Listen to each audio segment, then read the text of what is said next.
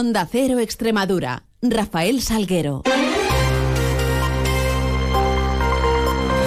Muy buenos días, son las 7 y 20 de la mañana y tenemos 10 minutos por delante para contarles noticias de Extremadura en este miércoles 7 de febrero, en donde comenzará a amanecer en la región a partir de las 8 y 27 minutos, ocultará el sol sobre las 6 y 51. Miramos a los cielos que nos acompañan. Lo hacemos con la ayuda de la Agencia Estatal de Meteorología. Javier Andrés, buenos días. Buenos días. Hoy en Extremadura tendremos un día más inestable. No se descartan las precipitaciones débiles que serán más probables en el norte de la comunidad. A partir de mañana jueves tendremos precipitaciones generalizadas y el viento será fuerte debido a la borrasca Carlota nombrada por AEMET. El cielo hoy estará nuboso con algunas brumas y nieblas durante esta mañana dispersas. Las temperaturas bajan ligeramente o se mantienen sin cambios. Se espera hoy una máxima de 18 grados en Badajoz y Mérida, 15 en Cáceres. El viento será de intensidad floja de componente suroeste rolando a sur. Es una información de la Agencia Estatal de Meteorología. 721, continuamos. Y las eh, carreteras extremeñas regresaban finalmente anoche a la normalidad tras levantarse los agricultores, eh, levantar esos eh, cortes de tráfico que realizaron durante toda la jornada de ayer martes. Más de un millar de tractores por toda la región en el marco de las protestas que mantienen el sector primario en todo el país, así como en distintos países europeos como Portugal y Francia. Unas movilizaciones que se convocaron a través de redes sociales por la plataforma 6F, que se encuentra al margen de las movilizaciones que habían convocado las organizaciones agrarias profesionales para este próximo viernes y que se apunta que podrían tener carácter indefinido, por lo que hoy podrían repetirse los cortes en esas carreteras. Hasta ahora todavía no, no ha sido así. Ayer las principales vías de la región y los cascos urbanos de algunas ciudades como Cáceres, Mérida y Badajoz se vieron también afectadas. Hubo cortes en la 66 a la altura de Almendralejo, en la A5 en Mérida, en la Nacional 432 en Torre de Miguel Sesmero o en la X1 en Moraleja, entre otras. Apoyo a estas movilizaciones desde el gobierno extremeño, tal y como expresó ayer la consejera de Agricultura, Mercedes Mora. Creemos que el gobierno de Sánchez no ha sido sensible a los problemas que tienen nuestros agricultores y ganaderos y la nueva PAC ha sido la gota que ha colmado el vaso.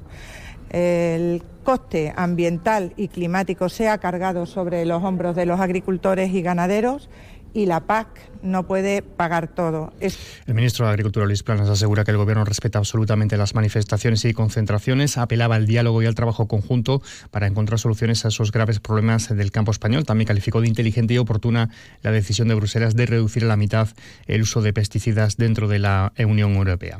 Y cambiando de tercio, buscando una postura común desde Extremadura para el futuro debate sobre el sistema, el modelo de sistema de financiación autonómica, la Junta de Extremadura ha elaborado un manifiesto con los principales puntos que deben recoger asentados en los principios constitucionales de solidaridad e igualdad, y la presidenta Guardiola se va a reunir a finales de esta semana con los grupos parlamentarios para darles a conocer dicho manifiesto. Así lo apuntaba ayer Elena Manzano, consejera de Hacienda y Presupuestos. Y para ello apelamos, hacemos un llamamiento a los distintos grupos parlamentarios para que desde aquí, desde nuestra comunidad autónoma, salga una única posición. ¿Cómo lo vamos a tramitar? Hemos elaborado un manifiesto que la presidenta va a poner a disposición y va a, debatir con los distintos grupos parlamentarios en los que se recogen estos puntos principales de cuál debe ser nuestra posición en materia de financiación autonómica. Por otro lado, la consejera ha informado acerca de un nuevo paso para facilitar el acceso al contribuyente a su información tributaria y permitirá acudir en busca de esa información a la Administración sin cita previa pues garantizamos que esos contribuyentes van a poder ser atendidos en esos servicios fiscales sin necesidad de contar con una cita previa. Los contribuyentes van a poder acudir a estos servicios fiscales y van a tener derecho a ser informados y a ser atendidos sin que cuenten previamente con una cita previa asignada. Y en clave política, dentro del proceso abierto de primarias en el peso extremeño, hoy finaliza el plazo para registrar las precandidaturas. Ayer ya lo hacían dos de los tres postulados públicamente.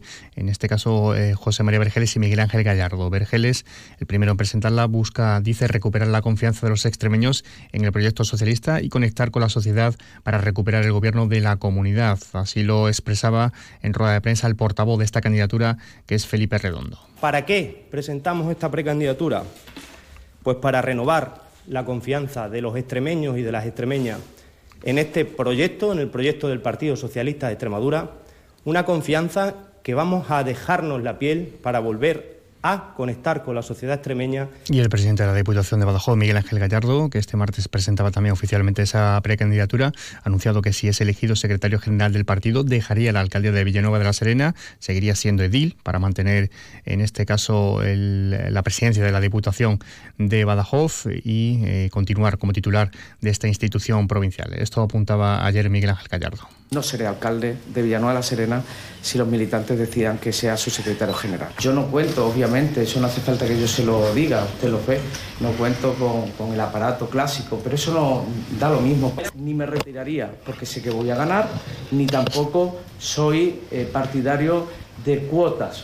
Y este miércoles se suman a esas dos precandidaturas ya oficiales. Lara Carlito, a partir de hoy contarán los tres con una semana para registrar el número de avales necesarios para convertirse en candidatos oficiales. En concreto, sería un mínimo de 578, un máximo de 964 del total de 9.644 afiliados que tiene el partido en Extremadura y deben registrar los mismos hasta el miércoles 14 de febrero. Noticias en Onda Cero Extremadura. Un apunte sobre la situación de nuestros embalses. Los del Tajo están esta semana casi al 68% de su capacidad, eh, lo que supone 131 hectómetros cúbicos menos que hace una semana, y los del Guadiana están al 33%. En este caso ha subido 17 hectómetros cúbicos respecto al último registro. Y en clave de, sucesos les contamos que el juzgado de primera instancia número uno de Plasencia ha decretado el secreto de las actuaciones en el caso de la niña recién nacida, del bebé hallado muerto en la cita de triaje de Ecoparque en la localidad eh, cacereña de Mirabel. Eh, al bebé se le practicó la autopsia en el Instituto de Medicina Legal de Cáceres, pero los resultados no van a trascender al estar bajo secreto de sumario, mientras la Guardia Civil se ha hecho cargo de la investigación de estos hechos. Son las 7 casi 27 minutos. El cáncer colorectal es evitable y puede curarse si se detecta a tiempo. Si tienes entre 50 y 69 años, hazte la prueba. La prevención es la mejor opción. Elige cuidarte. Programa de prevención de cáncer colorectal, financiado por la Unión Europea Next Generation EU. Plan de recuperación, transformación y resiliencia. Servicio Extremeño de Salud, Junta de Extremadura. En Caja Rural de Extremadura sabemos de dónde venimos y cuál es nuestra razón de ser. Nos debemos a nuestra tierra y a su gente, a sus sueños, ilusiones y proyectos. En Caja Rural de Extremadura destinamos una parte muy importante de nuestro beneficio a mejorar nuestra sociedad. Somos la caja de la cultura, de la cercanía, de la solidaridad y de la innovación, y por eso contamos con la mayor red de oficinas en la región. Porque ese es nuestro compromiso, estar siempre contigo. Como tú, nosotros somos Extremadura, Caja Rural de Extremadura la, caja de Extremadura. Onda Cero Extremadura se pone en marcha con el motor los lunes a partir de las 3 menos 10. Pisaremos el acelerador con los rallies, las motos, la Fórmula 1, los rides, el mundo del super sport e incluso la mecánica en general con entrevistas, opiniones, resultados y presentación de nuevos modelos. Vive el mundo del motor en Onda Cero, patrocinado por el grupo Gedauto. Si tienes entre 50 y 69 años, programa de prevención de cáncer colorectal. Financiado por la Unión Europea Next Generation EU, Plan de Recuperación, Transformación y Resiliencia, SES, Junta de Extremadura. Caja Rural de Extremadura, la caja comprometida con la región les ofrece la noticia económica del día. Contándoles que los grupos parlamentarios del Congreso de los Diputados, salvo Vox, avanzaban ayer su apoyo en el Pleno a la toma de en consideración de una proposición de ley enviada por el Parlamento de Cataluña para garantizar que haya al menos un cajero automático por municipio o por cada 5.000 habitantes en todas las comunidades. Los premios Espiga de la Caja Rural de Extremadura promocionan el buen hacer y la calidad de los productos extremeños. Premios Espiga Caja Rural de Extremadura, la excelencia convertida en premio.